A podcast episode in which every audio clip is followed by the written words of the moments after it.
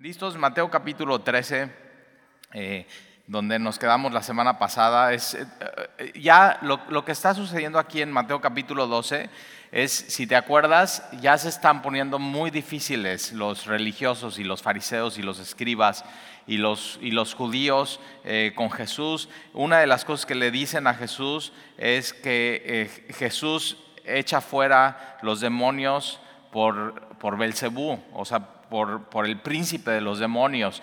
Ya le están diciendo a Jesús que es literalmente que su poder no es de Dios, su poder es satánico. Y, o sea, es, es, eso, la blasfemia contra el Espíritu Santo, es atribuir un poder que es del Espíritu Santo, atribuirlo al, demonio o a Satanás. Y, y, están demandando una señal, están demandando milagros. Y Jesús lo que le está diciendo es eso, la generación mala y adúltera demanda señal, pero señal no le será dada.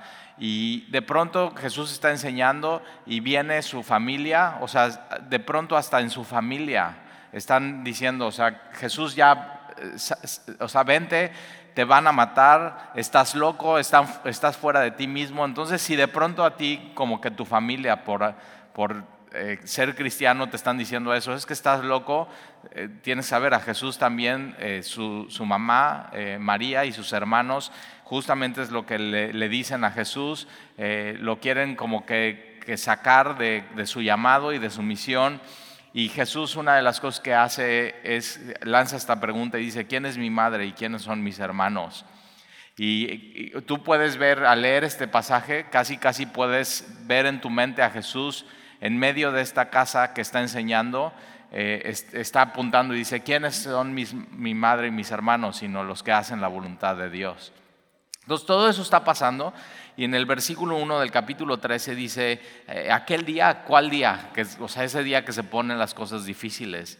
Que, ya hay persecución, que ya están tramando matar a Jesús para este capítulo eh, y, ya le están diciendo que, es un bastardo, que, que, su poder no es de Dios. Eh, y, aquel día salió Jesús de la casa y se sentó junto al mar.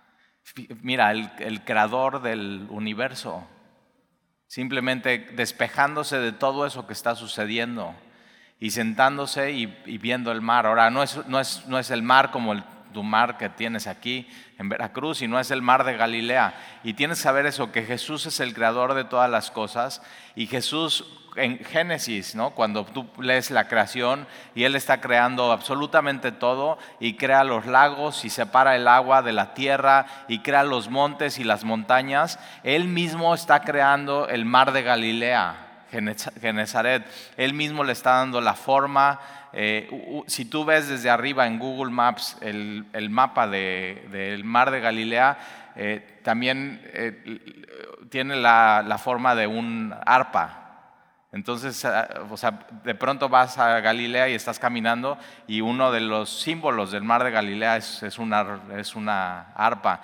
Y muchos de los salmos que compuso David, ¿no? que él tocaba instrumentos de cuerdas, los compuso ahí huyendo de Saúl en medio de, las montañas de, cerca del mar muerto, pero también del mar de Galilea. Y de pronto él, lo que hace es simplemente tomarse un tiempo. Y es algo que de pronto tú y yo tenemos que hacer con nuestra vida, que como que no nos agarre siempre estar con las prisas y cuando el mundo oprima, como lo está haciendo con Jesús, Él se toma un tiempo y se sienta junto al mar, el creador admirando su creación. O sea, es, digo, o sea, increíble. Tú tienes que hacer esto más seguido en tu vida, cuando pasen estas cosas en tu vida. Y entonces versículo 2, se le juntó mucha gente. Esto es el efecto de Jesús. Lo vimos en distintivos. Cuando o sea, cuando Jesús se revela y su palabra es predicada y hay comunión unos con otros y partición del pan y oraciones, entonces el Señor añade cada vez más personas a su iglesia. Es simplemente Él lo, él lo hace, sin nosotros tener que meter mano. Pero entonces le juntó mucha gente a Jesús. Es, de pronto vemos a Jesús que por un lado hay gente que, que no lo quiere y, Jesús lo que está haciendo es simplemente, ok, no quieres, ya, lo que sigue. Y, pero por otro lado hay gente que Jesús es un imán y los atrae, los atrae su enseñanza, los atrae su personalidad, los atrae su amor, los atrae su compasión, los atrae su justicia.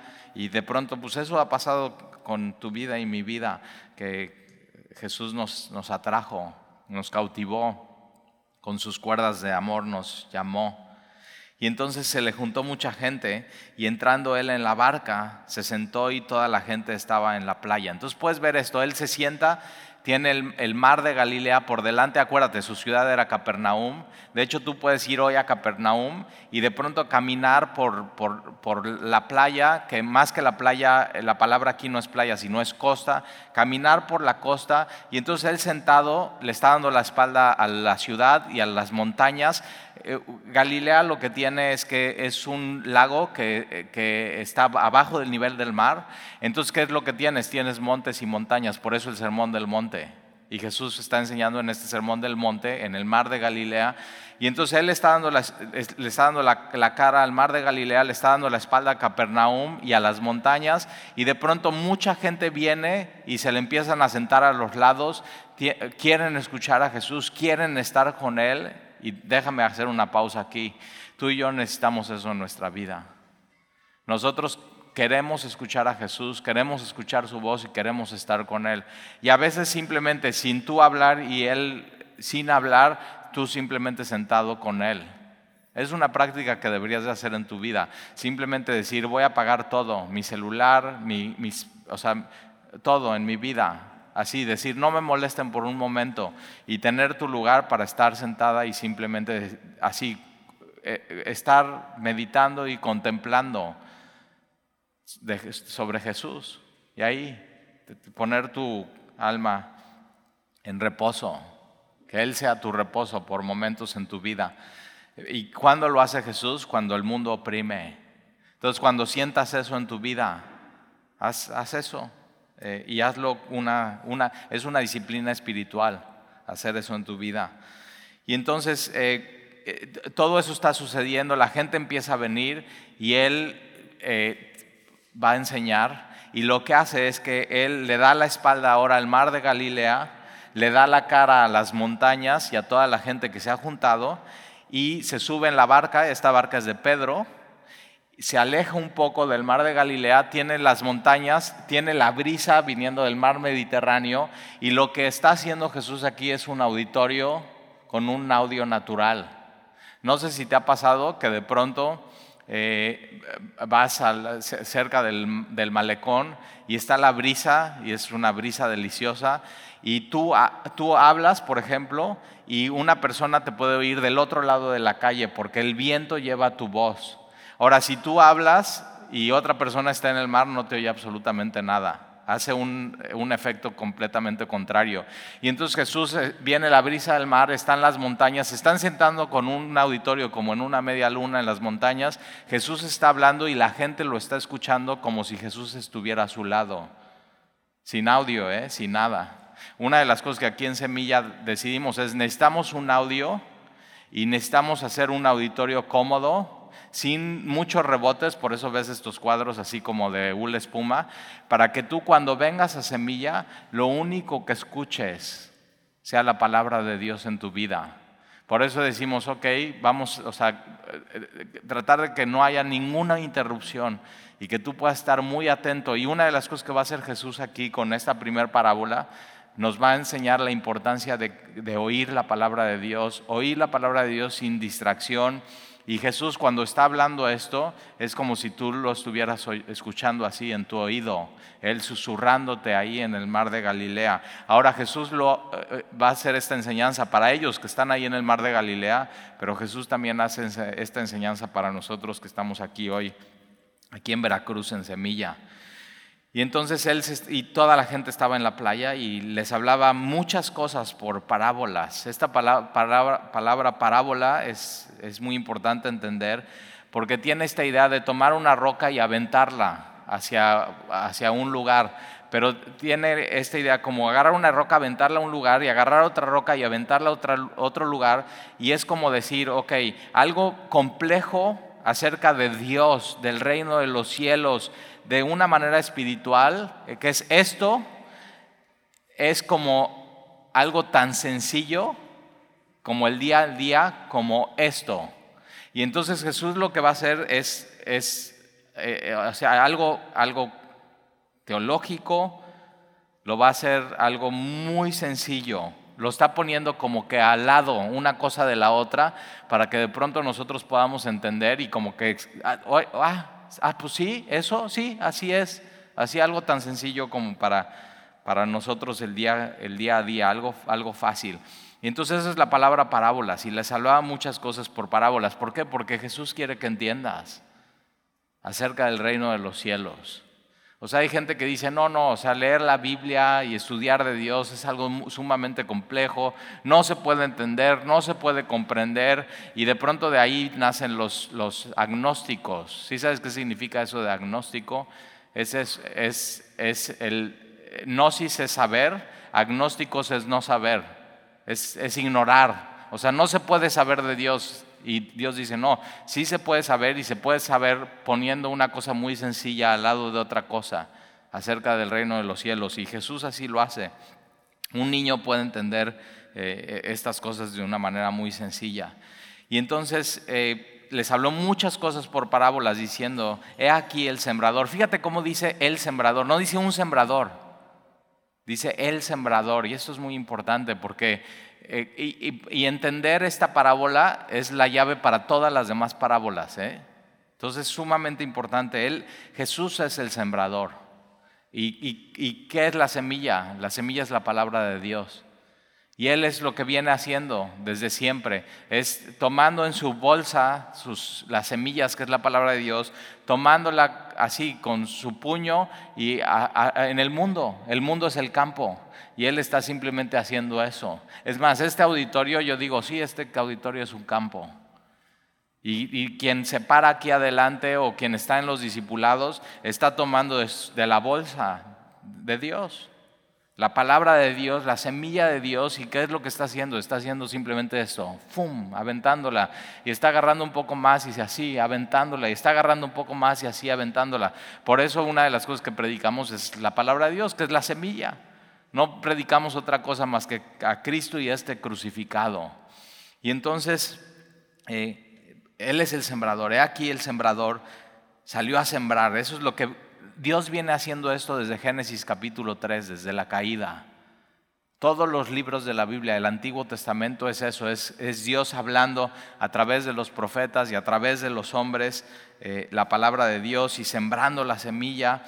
Y entonces, versículo 4, y mientras sembraba, parte de la semilla cayó junto al camino Ahora, en estos tiempos los caminos no son como hoy, no había concreto y no había concreto hidráulico, y no, o sea, un camino, eh, eh, acuérdate, son sembradíos. ¿Cómo se hacía un camino?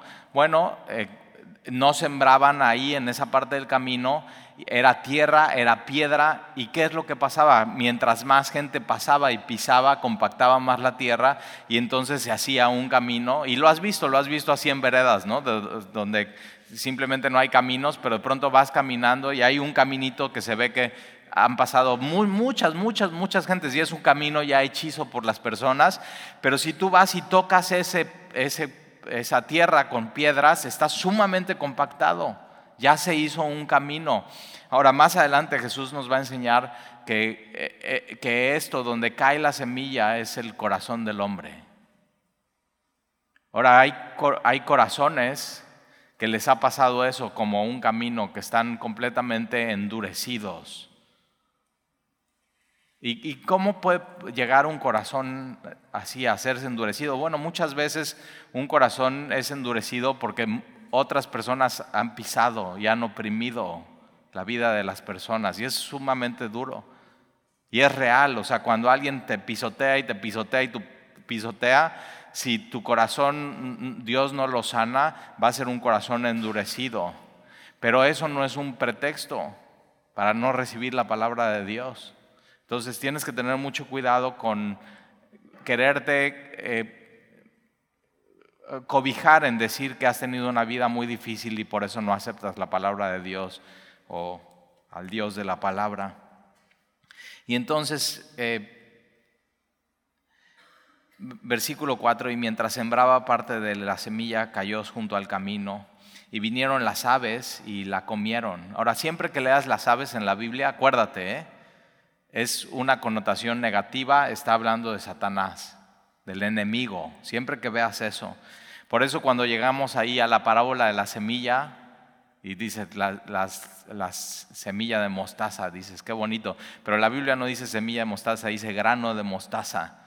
Entonces vamos a cambiarnos el nombre al, ¿cómo se llama tu iglesia? Grano de mostaza, no se oye tan padre, ¿verdad? Por eso decimos semilla de mostaza, pero es grano, la Biblia dice grano de mostaza, pero dice que cuando crece, está, está, hace un árbol y, hacen nidos y las aves vienen a, las aves del cielo vienen y están en el árbol de la semilla. No es una connotación positiva, es una connotación negativa. ¿Por qué? Porque también eh, vamos a ir más adelante al, al trigo y a la cizaña. Donde hay la verdad, siempre va a haber gente fraudulenta que quiera vivir una mentira, que se quiera cobijar en las cosas de Dios sin recibir a Dios. Y eso es un poco lo que vamos a ver. Pero acuérdate, siempre que veas una connotación de las aves, eh, es una referencia al enemigo. Y entonces cayeron la semilla junto al camino, no puede penetrar, no se puede sembrar, no, no tiene profundidad, y vienen las aves y las comieron versículo 5, parte cayó en pedregales, estas son rocas, ¿no? Rocas con piedra, pueden ser pequeñas o pueden ser grandes, donde no había mucha tierra y brotó pronto. Una de las cosas que pasan, ¿te acuerdas el experimento que hiciste del frijolito en el vasito de Gerber con el algodoncito? Que lo que tú lo, y lo puedes hacer así si no lo hiciste. Dices, Talí, nunca lo hice, falté esa clase. Bueno, pues ciencias naturales lo puedes hacer, es muy fácil. Pones un algodoncito, pones un frijolito, le pones un poquito de agua, no mucha, ¿eh? porque si no lo ahogas. Vamos a ver ahorita cómo una semilla se puede ahogar eh, y la palabra ahogar no es ahogar, sino es estrangular. Pero bueno, tú pones eso y lo que va a pasar es que como no puede echar una, una raíz tan profunda, ¿por qué? Porque pues, está en un vasito de Gerber y en un... Lo, lo, que pasa es que echa una raíz poco profunda y brota rápido, rapidísimo, lo puedes ver. Y eso es el ejemplo que está poniendo Jesús aquí. ¿Te, te das cuenta? Jesús usa ejemplos muy sencillos, hasta de un experimento de, así para describir al lado, poner al lado y que sea sencillo entender sobre el reino de los cielos. Algo que sería difícil para ti y para mí entender. Y entonces parte cayó en pedregales, donde no había mucha tierra, y brotó pronto, porque no tenía profundidad de la tierra, pero salido el sol, se quemó, y porque no tenía raíz, se secó. De hecho, ese experimento, si te acuerdas, tu maestra de primaria te decía, ya que lo hagas, no lo puedes dejar ahí, lo tienes que cambiar y poner en tierra. ¿Para qué? Para que la raíz, tenga profundidad y pueda seguir brotando tu semillita. Dices, ay, qué bonito, tal, y quiero regresar a esa edad. Ya no se puede. Versículo 6. Versículo 7, y parte cayó entre espinos. Entonces ya vimos, una parte cayó junto al camino, una parte en pedregales, una parte cayó entre espinos, vamos tres. Entonces fíjate, en la palabra de Dios puede caer en estas tres diferentes corazones. Un corazón endurecido, un corazón como, como pedregales, eh, ya vamos a entender qué significa eso, un corazón que tiene espinos, y, pero ojo, eh, es la misma palabra de Dios. Fíjate cómo la misma palabra de Dios, o sea, yo ahorita lo es lo que estoy haciendo, estoy aventando la palabra a tu corazón, aventando la palabra a tu corazón, aventando la palabra a tu corazón. Misma palabra, mismo predicador, mismo capacidad de oír de todos y depende de ti cómo vas a recibir la palabra. Depende 100% de tu corazón. por eso es bien importante entender esta parábola y que quede súper, súper claro en tu vida porque depende de esto lo que vamos a ver, el fruto en tu vida. Y entonces los espinos, versículo 7, parte cayó entre eh, espinos y los espinos crecieron y la ahogaron. Esta palabra también es la estrangularon. Pero parte cayó en buena tierra y dio fruto. Los otros no dan fruto, ¿eh? O sea, de cuatro, tres no dan fruto y uno es el que da fruto solamente. Y eso te, tendría que dar así un temor de, o sea, es mucho. Si eres matemático, tendrías que pensar que 20%, 20%, 20% y 20% no da, ¿verdad? ¿Ok? Entonces, ¿qué es lo que tendrías que hacer? Es un cuarto no va a dar fruto, un cuarto no va a dar fruto, un cuarto no va a dar fruto y solamente un cuarto va a dar fruto. Y a veces como que decimos, no, pues yo soy el cuarto que sí soy buena tierra. Y no, no lo tienes que tomar por sentado, tienes que decir, yo, no, Señor, yo anhelo dar fruto, yo anhelo recibir tu palabra, yo anhelo no tener un corazón endurecido y de pronto, o sea, tomar esto en serio y decir, Señor, examina mi corazón ¿Cómo, está mi vida en cuanto a eso? Y entonces parte cayó en buena tierra y dio fruto. Ahora, para el sembrador la semilla siempre tendría que dar fruto. O sea, es, una, es la misma semilla para absolutamente todos. El fin de la semilla es que dé fruto. Pero parte cayó en buena tierra y dio fruto, cual a ciento, cual a sesenta y cual a 30 por 1. Entonces, una semilla 100, una semilla 60, una semilla 30. Todas, ahora, todas son muy buenos rendimientos, ¿eh? O sea, todas están increíble. Eh, es mejor 30 que cero. Pero entonces tienes que ver, o sea, hay fruto en tu vida de la palabra, porque o hay 30, o hay 60, o hay 100, o hay cero. Si hay cero fruto en tu vida, tienes que ver qué es lo que está sucediendo. Y mira la frase que dice Jesús en el versículo 9. El que tiene oídos para oír, oiga. De eso se trata esta parábola. ¿Estás escuchando? ¿Y estás escuchando bien la palabra de Dios? ¿La estás entendiendo? ¿La estás obedeciendo? Versículo 10, entonces acercándose los discípulos le dijeron, ¿por qué les hablas en parábolas? O sea, me encantan los discípulos porque ellos hacen las preguntas que tú y yo hubiéramos hecho, pero preferimos no hacerlos y que ellos las hagan. Y dices, o sea, Señor, ¿por qué les hablas en parábolas? O sea, ¿por qué no? ¿Por qué, ¿Por qué, así? ¿Por qué como niños chiquitos? ¿Por qué les hablas en parábolas? Versículo 11. Y él respondiendo les dijo, porque a vosotros os es dado. Subraya esa, esa palabra, os es dado. Esta palabra, eh, eh, os es dado, es es un regalo. Se te fue dado, no lo merecías, no lo debiste haber tenido, pero te fue dado. Dios te eligió para que tú tuvieras eso en tu vida. ¿Qué? La semilla, la palabra. Y, Jesús les dice, porque a vosotros os es dado saber los misterios del reino de los cielos.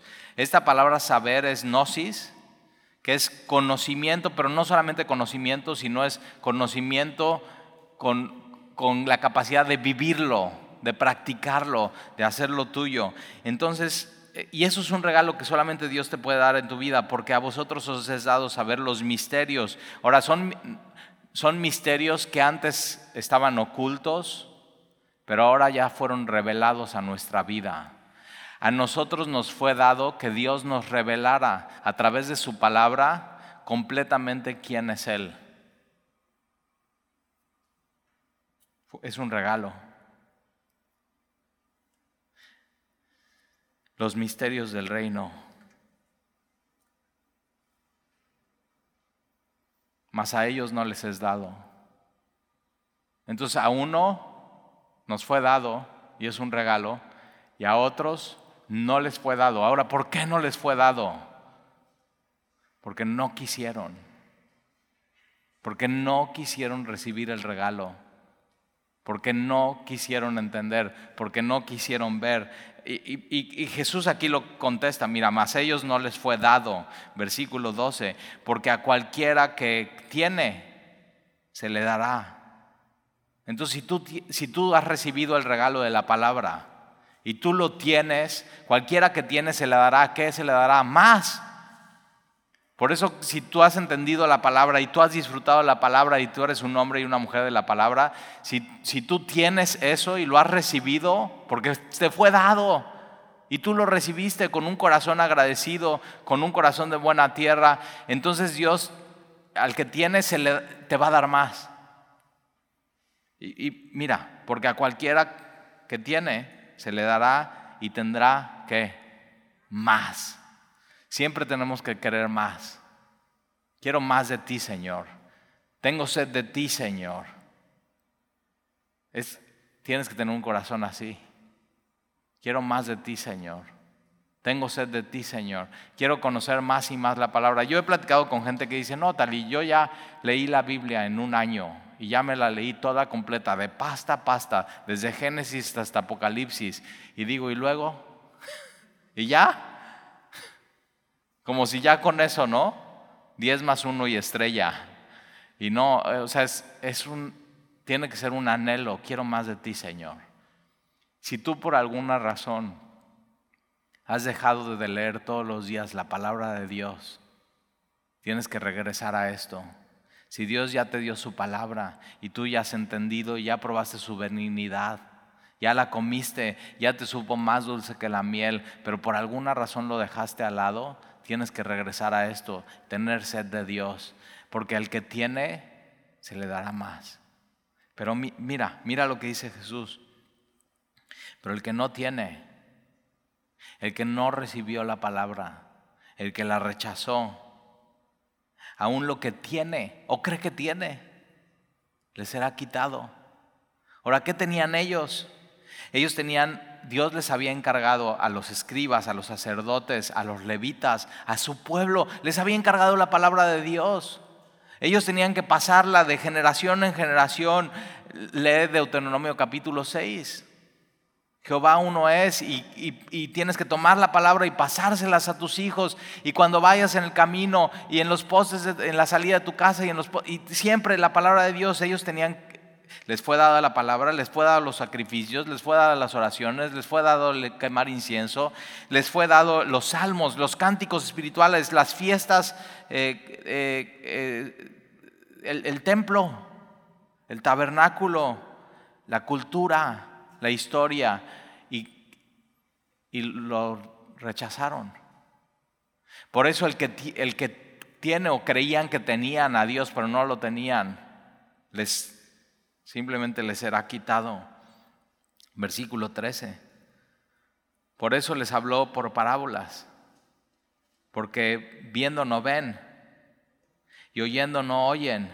Tenían a Jesús enfrente y viendo no veían, que era Dios mismo, y oyendo la palabra de Dios, del verbo mismo, de Jesús mismo, Jesús siendo la misma personalidad de Dios y hablando Dios mismo, no como los profetas que hablaban en nombre de Dios, sino Dios mismo hablando en Jesús, no lo querían oír y lo rechazaron y no quisieron recibir el regalo.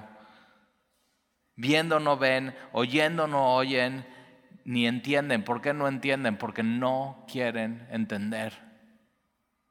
¿Te acuerdas de tus clases de cálculo y de matemáticas y de las derivadas y todo eso? Que decías, es que nada más no entiendo.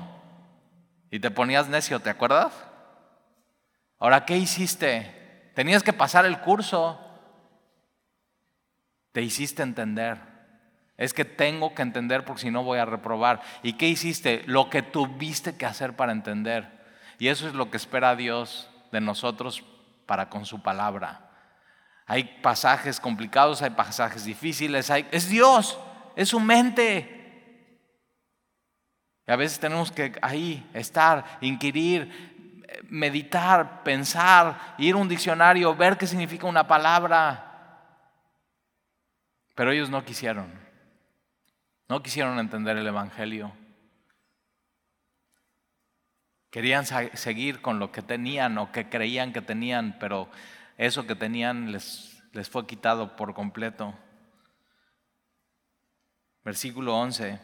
Por eso les habló por parábolas, porque viendo no ven, oyendo no oyen, ni entienden, de manera que se cumple en ellos la profecía de Isaías que dijo, de oídos oiréis y no entenderéis, y viendo veréis y no percibiréis, porque el corazón de este pueblo se ha engrosado. Esta palabra engrosado es un corazón encallecido. Es decir, eh, eh, se ha hecho duro, se ha hecho... ¿Nunca has tenido un callo en, en los pies? No te hagas así. ¿Y qué es lo que pasa? Que se te va haciendo un callo, un callo, un callo, un callo, y entonces de pronto cuando pisas un piso muy caliente, pues ya no sientes. Y eso pasa de pronto con corazones, que de pronto pecan y ya no sienten, ya les, no les importa y no les importa a Dios ni lo que piense Dios. No hay temor de Dios. Ahora, si tú tienes un corazón así, o sea, necesitas resolverlo con Dios eso. El corazón de este pueblo se ha engrosado, es insensible a Dios. Y con los oídos oyen pesadamente y han cerrado sus ojos. Fíjate, ¿eh? o sea, si es una decisión. Dios se quiere mostrar a ti y tú haces esto. No quiero. No quiero conocer de Dios, no quiero entender de Dios, no quiero saber nada de Dios, no quiero ver a Dios, quiero seguir con mi vida igual, no me interesa Dios, soy completamente insensible. Y cuando habla Dios, no quiero oír, prefiero oír otras cosas, no quiero oír. Y tu consejo entonces no viene de Dios, viene de todos lados menos de Dios. Eso es lo que Dios le, así, Isaías, y es capítulo 6, ¿lo has leído? Isaías eh, capítulo 6, si lo puedes anotar ahí, no, no vayas ahí, pero te lo platico. Isaías capítulo 6 es un capítulo muy conocido porque dice, en el año que murió el rey Usías, así, pone eso. Y a veces cuando hay dolor, pérdida, muerte, pruebas durísimas en tu vida, en ese año es donde Dios se revela más a tu vida. Por eso en ese año no cierres tus oídos, no cierres tus ojos, no endurezcas tu corazón por las situaciones de la vida.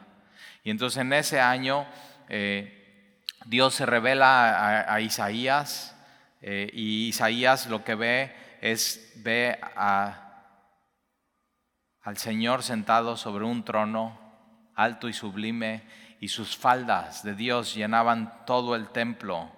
Y Isaías está viendo los serafines, todo lo que está pasando en el templo y, los serafines están dando voces diciendo como acabamos de cantar nosotros, Santo, Santo, Santo, Jehová de los ejércitos, toda la tierra está llena de su gloria y, y lo que hace Dios con Isaías es que va y toca sus labios. Porque Isaías sabe, mis labios como los labios de mi pueblo son labios inmundos.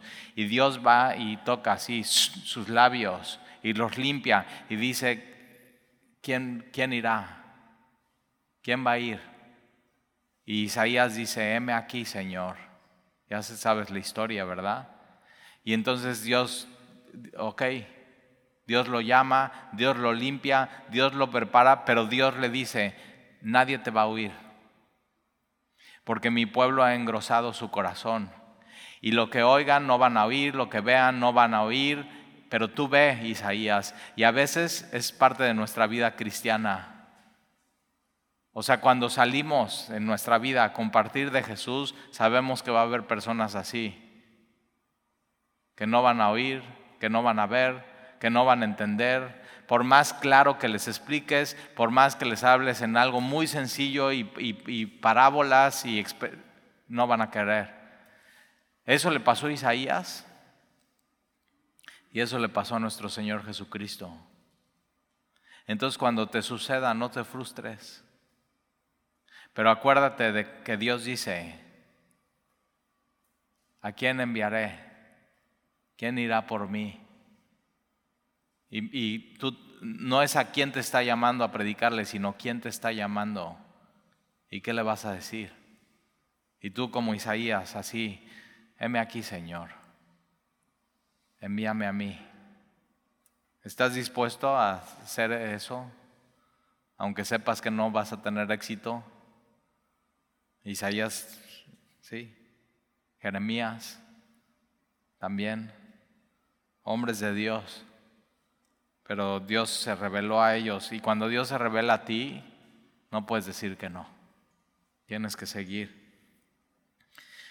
Han cerrado sus ojos para que no vean con los ojos y oigan con los oídos y con el corazón entiendan. Fíjate con qué se entiende ¿eh? la palabra, con el corazón.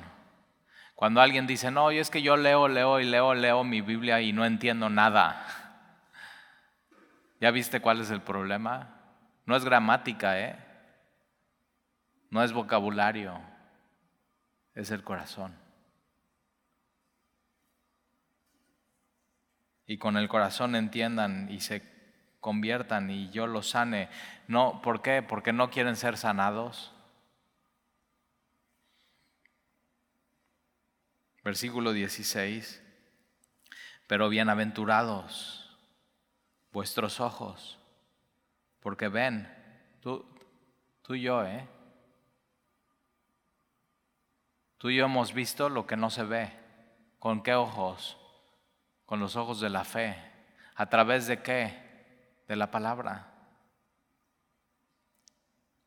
Bienaventurados vuestros ojos porque ven y vuestros oídos porque oyen. Porque de cierto os digo que muchos profetas, muchos profetas y justos, Desearon ver lo que veis y no lo vieron y oír lo que oís y no lo oyeron. Ellos no tuvieron el regalo que tú y yo hemos tenido. Dicen muchos profetas, Isaías. Isaías es el profeta que más habla de Jesús, pero no, no pudo ver todo lo que tú y yo vemos. Tú, tú y yo leemos Isaías y entendemos, ese es Jesús, ese es el Señor fue crucificado como un cordero, fue enviado al matadero. Y les Jeremías, clama a mí y yo te responderé y te enseñaré cosas que aún no conoces. ¿Sabes que Jeremías 33 habla de Jesús? Las cosas que aún no conocía Jeremías que él estaba clamando era Jesús y era el Evangelio y era la cruz. Y de pronto tú y yo, Dios ya no las dio y ya no las reveló por completo. Y por eso dice que somos bienaventurados, porque lo que desearon ver los profetas, Jeremías, Isaías, Ezequiel, Daniel, Oseas, Joel, Abdías, Amós, Jonás, Miqueas, todos ellos desearon ver algo, no lo vieron, que tú y yo sí. Es un regalo. Nunca se te olvide, ¿eh? Es un regalo que Dios nos ha dado. Y justos, muchos justos, desearon ver lo que veis y no lo vieron, y oír lo que oís y no lo oyeron. Versículo 18, oíd pues vosotros la palabra del sembrador. Cuando alguno oye la palabra del reino y, no la entiende, pero ¿por qué no la entiende? Porque no la quiere entender. Porque no quiere. Porque están escuchando y deciden escuchar pesadamente. Porque están viendo y deciden cerrar sus ojos. Es una decisión personal. Entonces, cuando alguno oye la palabra del reino y no la entiende, viene el malo. Ahí está. ¿Te acuerdas? Las aves Viene el malo, la arrebata lo que fue sembrado en su corazón. Este es el que fue sembrado junto al camino. Un corazón duro que no quiere oír, no quiere entender, no quiero nada que ver con Dios. Y la palabra está ahí puesta. Ahora fíjate, ¿eh? Satanás no deja ahí la palabra, porque sabe que la palabra tiene poder, sino lo que hace es que la toma y la roba. Fíjate el poder que tiene la palabra. A veces Satanás cree más en el poder de la palabra que tú y yo. Él sabe el poder que tiene la palabra en tu vida. Tú tienes que saber también el poder que tiene la palabra en tu vida.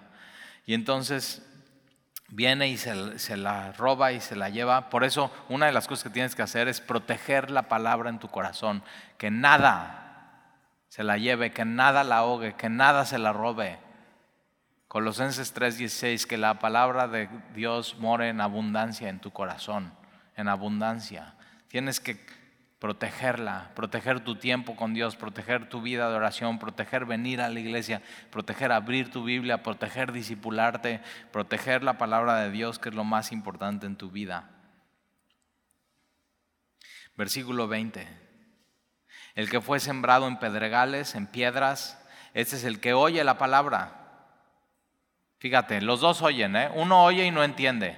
Este, el de Pedregales, oye la palabra y al momento la recibe con gozo. Uno la rechaza, uno no quiere ver, uno, pero este la recibe con gozo, le encanta, la disfruta. Puede ser que sea muy emocional, lloren durante la reunión, se ría con los chistes del pastor. ¿Por qué no se ríen ustedes nunca? Pero es así, es algo muy emocional y salen así, ay, qué bonito, yo sí quiero venir a Semilla cada semana, pero es muy emocional. Por eso cuando yo veo a alguien salir de aquí llorando así, es la primera vez que viene y sale llorando, digo, no quiere decir nada eso. No quiere, está, qué padre.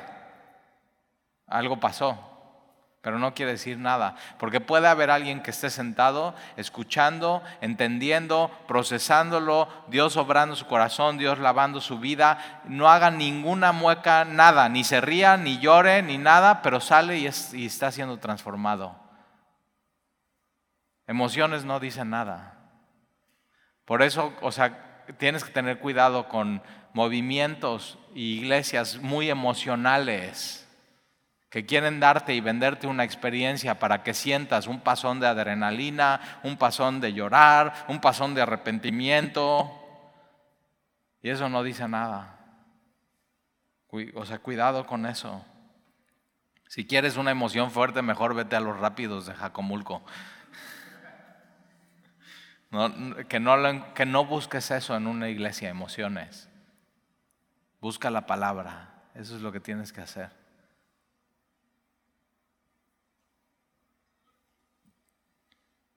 Y al momento la recibe con gozo.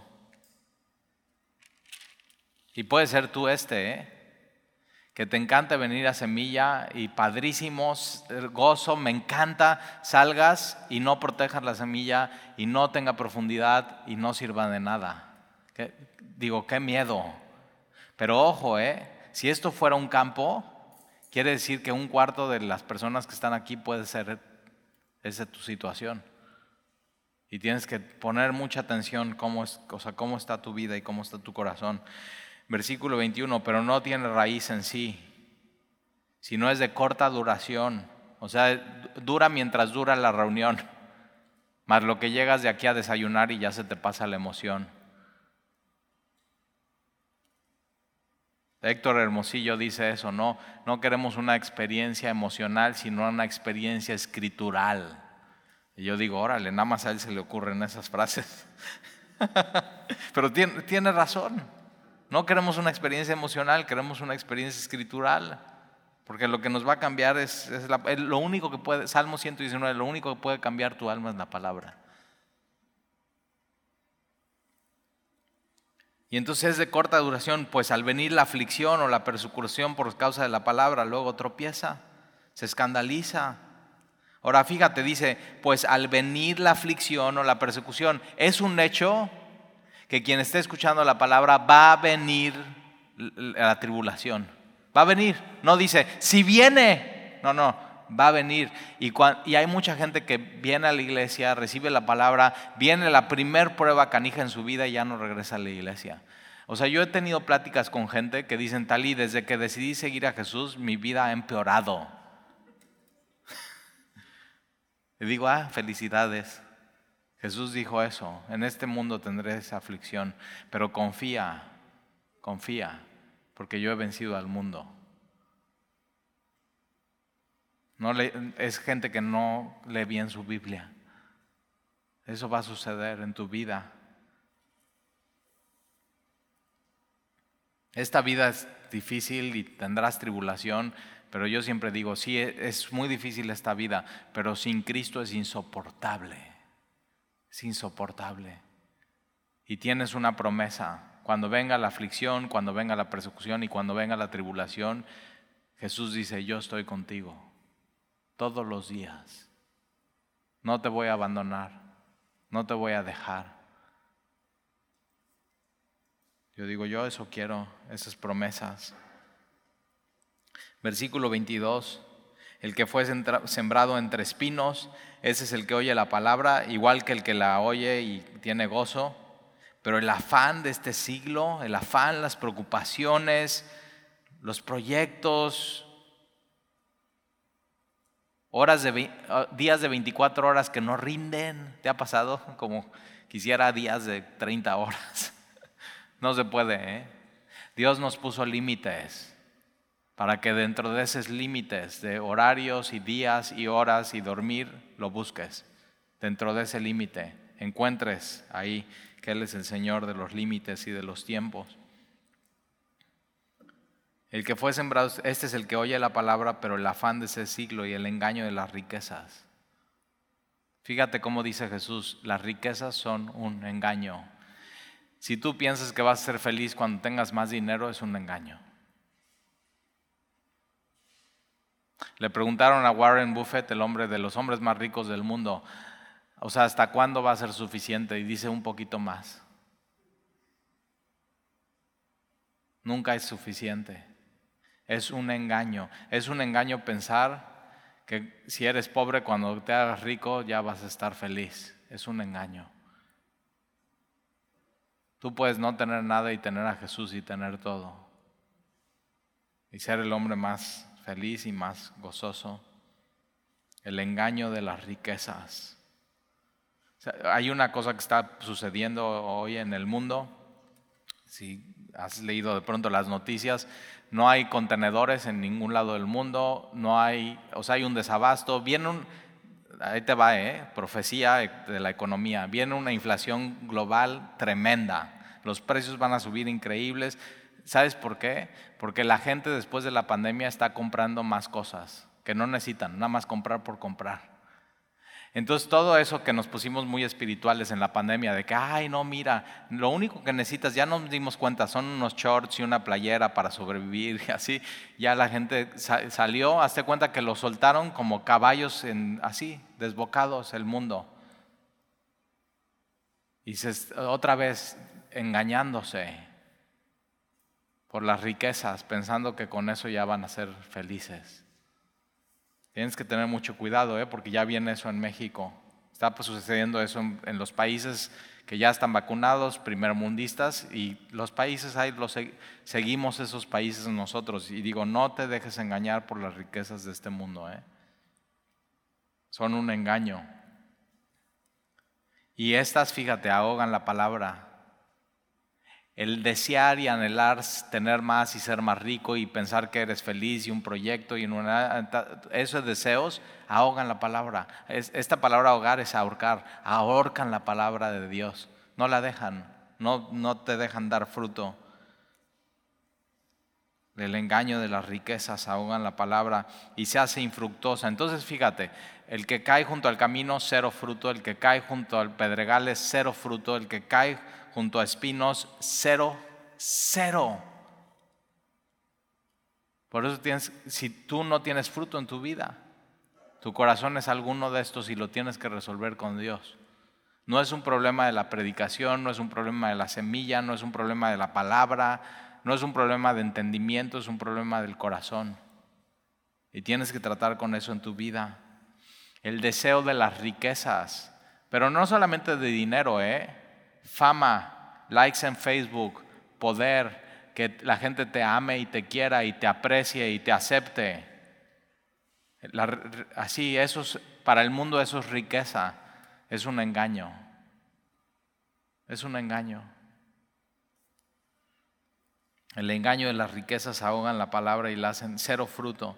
Mas el que fue sembrado en buena tierra, ese es el que oye ¿Te acuerdas que Dios te dio el oído para oír su palabra? Quien tenga oídos para oír, que oiga. Mas el que oye y entiende, ¿por qué? Porque quiere entender. Quiere, necesito, pongo atención. El que entiende la palabra y da fruto. Ahora fíjate, no tú no te, hay, muchas iglesias, no, es que tienes que dar fruto, tienes que dar fruto, tienes que dar fruto. O sea, ¿cuándo has visto un árbol de limón pujando para dar limones? No tienes que dar fruto, tienes que estar en la palabra. Y quien está en la palabra va a dar fruto al final. Eso es lo que tienes que hacer. El que oye, entiende la palabra y da fruto y produce a ciento, a sesenta y a treinta por, treinta por uno. Ahí yo siempre digo que ya ves que tienes, hay este trastorno de, de atención, que muchos de los niños, no, pues ¿cuál es el problema? ¿Por qué tiene trastorno de déficit de atención? ¿Has escuchado este término? Trastorno de déficit. Yo digo, sí hay un trastorno de déficit de atención espiritual. Que la gente está tan ocupada, y el niño que tiene ese trastorno, o que las, dice, no, es que se la pasa haciendo todo y no pone atención a las matemáticas o al español o a la clase. Y ahí tienes que tener cuidado que no tengas ese trastorno en tu vida de déficit de atención a Dios por estar tan ocupado de hacer todo en tu vida, siguiendo la corriente de este mundo, caminando por ese camino que es un corazón endurecido, que el mundo va caminando por ahí y así, di, Señor, quiero ponerte atención, quiero entender de tus caminos, que tu corazón sea ese, quiero, Señor, quiero más de ti.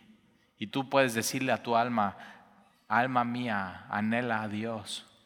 Que ese sea tu mayor anhelo, no las riquezas de este mundo, no tus sueños, no tus anhelos, tus deseos, la palabra de Dios. Eso es, eso es. Y entonces vas a dar fruto a ciento, a sesenta y a treinta por uno. Y acuérdate, treinta es mejor que cero. Empieza por ahí.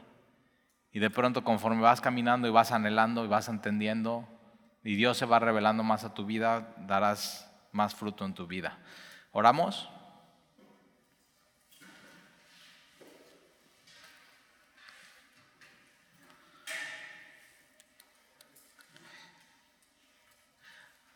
Padre, y tú nos has dado tu palabra, tú nos las has dado y nos las has regalado.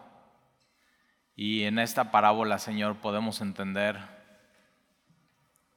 que nuestros corazones son como un sembradío y tú has sembrado tu palabra en nuestras vidas, pero el, fruto depende de cómo está nuestro corazón ante tu palabra. Y yo te quiero pedir, Señor, que si hay un corazón endurecido esta mañana, que tú seas, Señor, eh, un corazón encallecido, que tú seas esa su piedra pómex, Señor, para que quiten, quite, Señor, ese callo y que tú cambies ese corazón duro por un corazón sensible. ¿A qué? A tu espíritu, Señor, a tu palabra, a, a las cosas espirituales. Solamente tú lo puedes hacer, Señor. Cambia corazones y si hay un corazón, Señor, eh, como pedregales, donde la palabra de Dios no tiene profundidad y es de corta duración y hay mucha emoción, pero poca acción y cero fruto. Señor, yo te pido que no estemos buscando una emoción o una sensación, sino a ti, que eres una persona, que eres Dios en Jesús revelado a nosotros y si hay hoy, Señor, alguien aquí que es su corazón como espinos, que ha sido engañado su corazón por las riquezas, yo te pido, Señor, que quites ese engaño y que el anhelo, Señor, mayor no sea riquezas, poder, aceptación, dinero, proyectos, empresas, sino el deseo seas tú, Señor, en ese corazón. Y Señor, yo te ruego que podamos aquí en Semilla hacer un campo de buena tierra, donde tu palabra sea recibida y podamos dar fruto a 30, a 60 y a 100 por uno. Es nuestro anhelo, Señor, y que ese fruto al final sea para ti y para tu gloria, porque tú nos has dado la semilla, tú eres el sembrador y tú has cambiado nuestro corazón. Y te lo pido, Señor, te lo ruego, te lo suplico, te necesitamos, Señor. Y te lo pedimos en el nombre de Jesús. Amén.